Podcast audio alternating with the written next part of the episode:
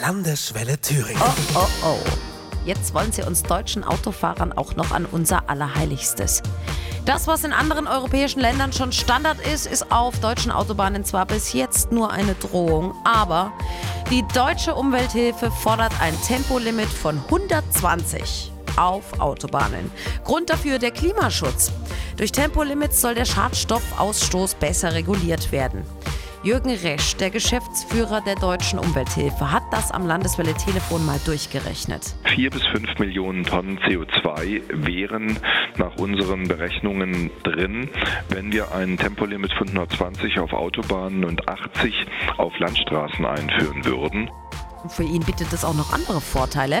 Stichwort Stau in der Rush Hour. Wenn Sie einheitlich auf der rechten Spur zwischen 80 und 90 Stundenkilometer fahren, auf der linken Spur ungefähr Tempo 120 fahren.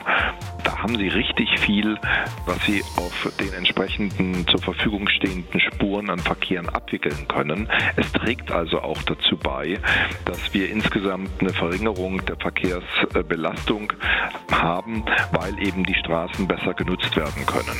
Die Deutsche Umwelthilfe fordert ein Tempolimit auf deutschen Autobahnen von 120 Stundenkilometern.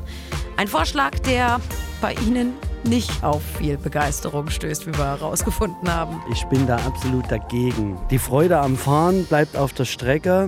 Der Umweltaspekt ist unwesentlich und deshalb finde ich das nicht okay. Auf der einen Seite finde ich es gut, dass ein Tempolimit äh, stattfindet auf Autobahnen, weil es sehr viele Raser gibt, die nicht aufpassen. Aber auf der anderen Seite muss ich auch äh, sagen, da ich auch gerne mal schnell fahre, finde ich es auch gut, dass man mal über 120 fahren darf. Wäre für die Umwelt nicht schlecht, aber ich als Gern-Autofahrer wäre mir ein bisschen zu langsam das Ganze. Na, vom Gefühl her sicherlich, aber von der Zeitersparnis her macht es wirklich fast keinen Unterschied, ob Sie 160 oder 120 fahren. Also zumindest nicht bei relativ kurzen Strecken von, ja, sagen wir mal, 25 Kilometern.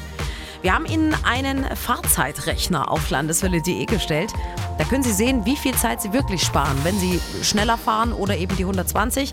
Bei den besagten 25 Kilometern sind es gerade mal drei Minuten, die Sie schneller am Ziel sind. Lohnt sich also nicht wirklich. Landeswelle Thüringen.